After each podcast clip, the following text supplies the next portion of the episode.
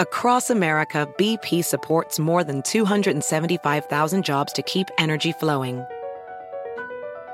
Jobs like updating turbines at one of our Indiana wind farms and producing more oil and gas with fewer operational emissions in the Gulf of Mexico. It's and, not or. See what doing both means for energy nationwide at bp.com slash investing in America. Meet Stacy. Stacy's on the hunt for a new pair of trendy glasses. Call me picky, but I just can't find the one. Luckily for Stacy, Walmart Vision has virtual try-on. Now she can try on hundreds of frames virtually, then upload her prescription and get new glasses delivered right to her door. Really? yeah, really. Well, the hunt just took a turn for the better. Buy your next pair of glasses with virtual try-on from Walmart. Welcome to Easy Eye Care. Welcome to your Walmart. Restrictions apply. See walmart.com for details. Hola, bienvenidos. Estas son las noticias del día en NTN 24.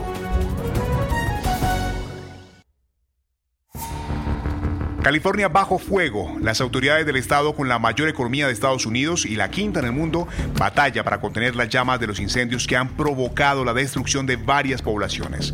Sobre los efectos de este desastre natural, hablamos con Jessica Ordóñez Lancet, vocera de Climate Power pues la situación actual es que hay 107 incendios forestales grandes y activos en los Estados Unidos. Sabemos que en California el incendio forestal Dixie, que hasta el momento es el tercer incendio forestal más grande en la historia del estado de California, ha quemado ya más de 361 mil acres en el estado y está contenido apenas en un 35%. ¿Por qué es que, se da esto tan a menudo en California? Pues eh, estudios recientes em, nos hablan de que la totalidad del estado, un 100% del territorio, se encuentra en algún grado de sequía y que un 33% del territorio de California se encuentra en un grado de sequía extrema. Entonces, cuando juntamos esta sequía con el calor extremo de las olas de calor por el cambio climático que, estamos viendo este verano en California, pues creamos las condiciones perfectas, el escenario perfecto para que se den estos incendios forestales masivos. También en Estados Unidos, el presidente Joe Biden advierte que la variante Delta del COVID-19, altamente contagiosa, amenaza la recuperación económica del país. En los últimos días han aumentado las hospitalizaciones en personas no vacunadas y varios estados han comenzado a implementar medidas restrictivas. ¿A qué escenario nos enfrentamos? ¿Es posible que vuelvan los confinamientos? Se lo preguntamos al doctor José González Zamora, médico especialista de enfermedades infecciosas y profesor en la Universidad de Miami. Lamentablemente estamos en un panorama muy desfavorable, yo creo que una situación muy preocupante, dado que los casos nuevos han incrementado de forma sostenida en las últimas semanas y Florida representa aproximadamente el 17% de todos los casos nuevos que existen en el país. Así también hemos visto un incremento de las hospitalizaciones, llegando a cifras récord en los últimos tres días, comparables con junio del año pasado. Ante esto, creemos que las medidas de mitigación deben adoptarse tanto para las personas que se han vacunado como las que no se han vacunado, sobre todo si están en espacios cerrados, y me refiero específicamente al uso de la mascarilla. Yo creo que necesitamos todavía un incremento de la tasa de vacunación, a pesar de que estamos en un, en un ritmo, yo creo, muy adecuado, necesitamos acelerarlo más, porque el 50% de, la nuestra, de nuestra población todavía está expuesta a desarrollar coronavirus, infectarse y también tener desenlaces fatales producidas por esta enfermedad. Crece la pobreza en México durante la administración de Andrés Manuel López Obrador, según datos oficiales. El presidente, quien salió al paso para defender su gestión, llegó al poder hace tres años con la promesa de defender a los más necesitados. ¿Por qué, según las cifras, no ha sido así? Lo explica Daniel Moreno, periodista, director de Animal Político.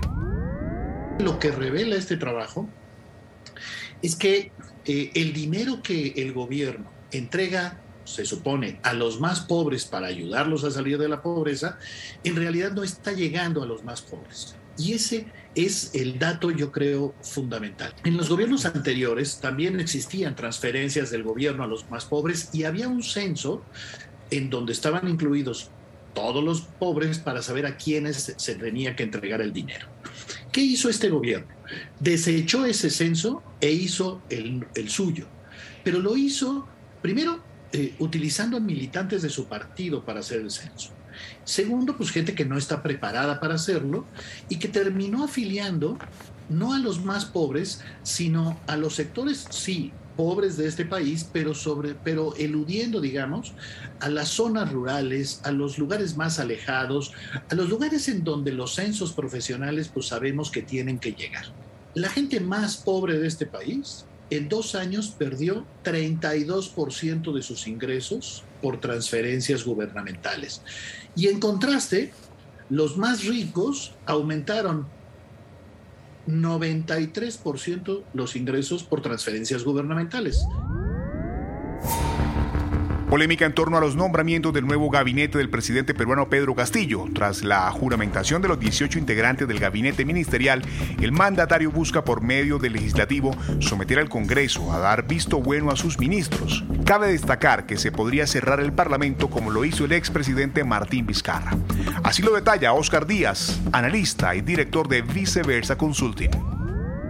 De plano, el gobierno del presidente Castillo ya tiene frente a sí a una oposición fuerte, debido sobre todo a, cómo ha armado su primer gabinete. Él dijo una cosa en el, en el mensaje presidencial de asunción de mando, que iba a ser convocante, que iba a ser un gobierno de todas las sangres, pero su gabinete dice todo lo contrario y más bien se ha reducido y se ha juntado al partido que lo llevó al poder, que es un partido provinciano, no es de nivel nacional, realmente es un partido nuevo, pero de, digamos, de una izquierda radical. Entonces esto ha provocado la ira, las iras de los partidos de oposición.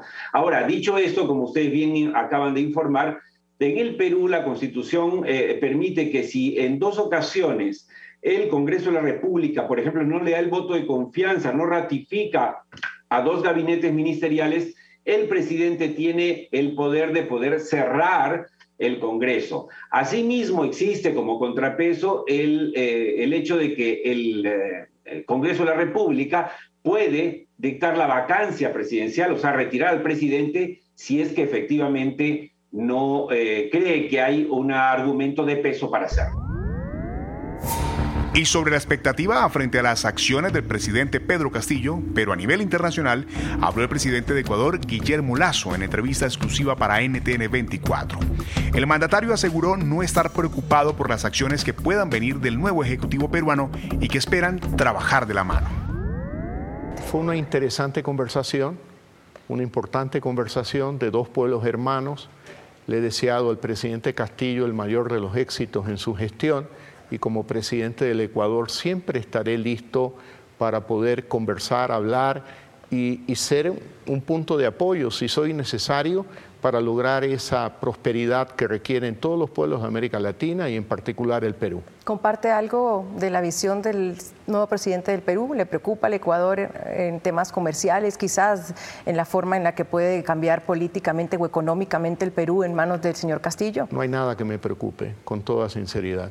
Yo creo que nos vamos a llevar muy bien con el gobierno del presidente Castillo. Eh, lo he invitado al Ecuador, ojalá que nos visite y él ha mostrado mucho interés en algunos temas de desarrollo del Ecuador, como el sector florícola.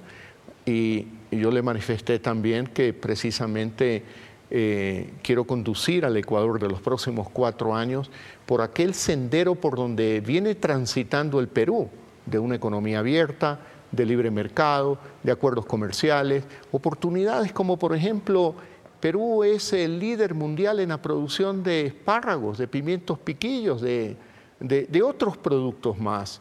Y eso es gracias a qué? A la apertura comercial, gracias a que el mundo se abrió al Perú. Y eso es lo que yo quiero para el Ecuador, que el mundo se abra al Ecuador y el Ecuador se abra al mundo.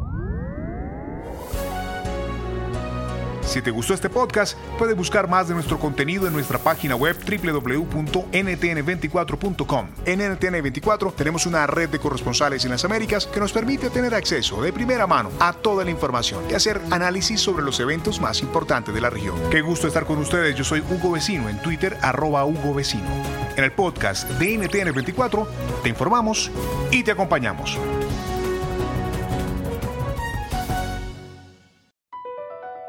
Across America, BP supports more than 275,000 jobs to keep energy flowing.